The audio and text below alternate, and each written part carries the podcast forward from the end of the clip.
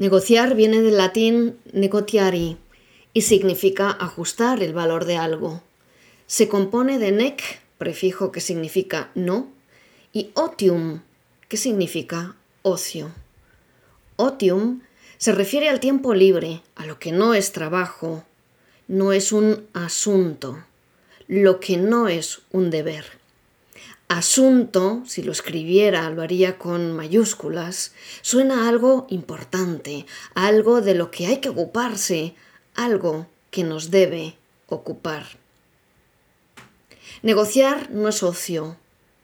Negociar es todo un asunto. Negociar en femenino es todo un asunto que además te incumbe. Hola, soy Eva Cerrolaza, mentora y coach de prestigio, y hoy te invito a negociar. Te invito a ocuparnos de lo importante, desde la igualdad, desde la diversidad.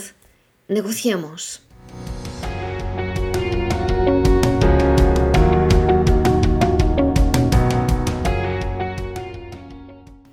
Nos contaron que el mundo tenía princesas que no podían negociar con su futuro. Heredamos un constructo mental que normalizó que como mujeres teníamos que pedir permiso para hablar, permiso para opinar, para participar. Y pasaron los años. Menos mal las cosas fueron cambiando. Un día nos quitamos el disfraz. Resultó entonces que no éramos nuestros peinados, no éramos nuestros maquillajes, no éramos nuestras faldas, no éramos nuestras debilidades. Entendimos lo que hoy somos, seres que se ocupan de lo que importa, seres que negocian. Negociamos a todas horas, desde el salario hasta la conciliación, la convivencia familiar, todo se basa en constantes negociaciones, de mayor o menor calado, pero negociaciones después de todo. Negociamos para intercambiar, ajustar intereses, expectativas, dar y recibir, y normalmente lo hacemos porque queremos construir como mínimo la relación. Dicen que los grandes negociadores lo son porque se preparan en cada negociación. Parte de esa preparación consiste en comprender los componentes de la misma y prever sus concesiones y llegar con claridad en sus metas y en sus expectativas. Técnicamente, toda negociación tiene objetivos y puntos de ruptura. Dicho de otra manera, dos partes queremos algo dispuestos a intercambiar concesiones hasta un punto en que esa entrega de concesiones deje de compensarnos.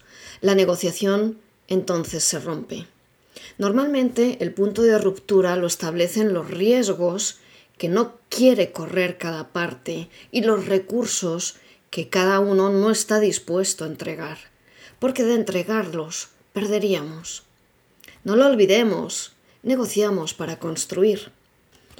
Pensemos por un momento en la persona. Podríamos fácilmente convenir que los recursos esenciales de cada uno son la identidad, la autoestima, la satisfacción de nuestras propias necesidades, las relaciones que establecemos, en fin, todos aquellos elementos que son importantes para nuestra estabilidad, nuestro equilibrio, para nuestra felicidad.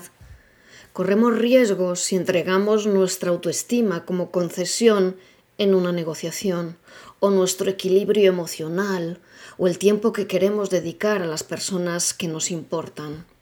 Corremos riesgos si entregamos como concesiones de una negociación el desarrollo de nuestro talento.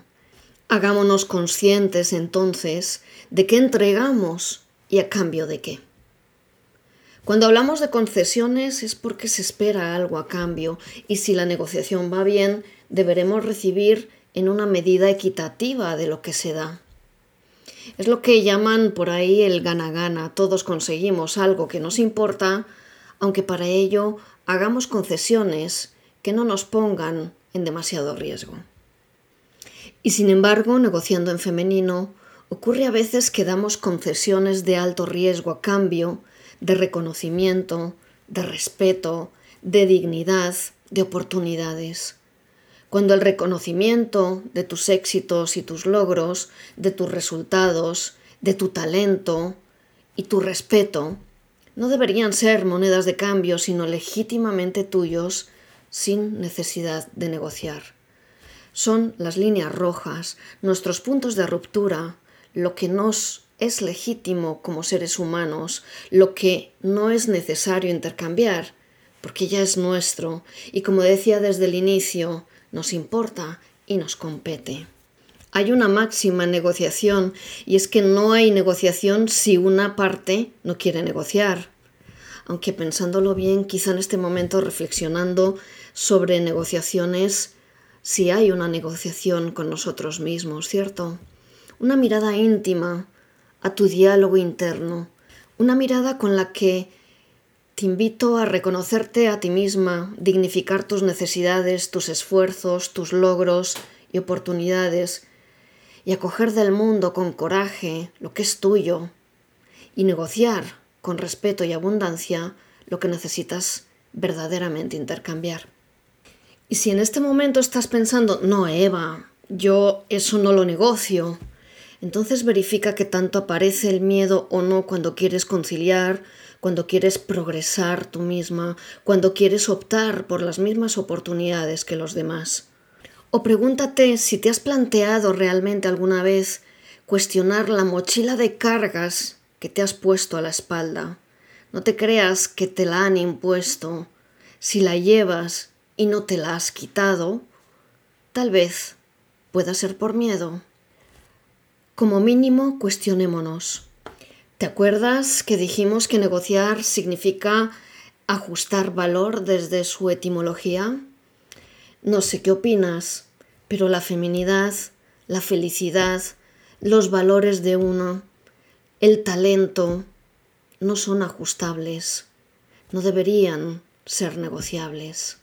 Si los haces negociables, corres altos riesgos y las consecuencias son una factura íntima, interna, que pagarás tú.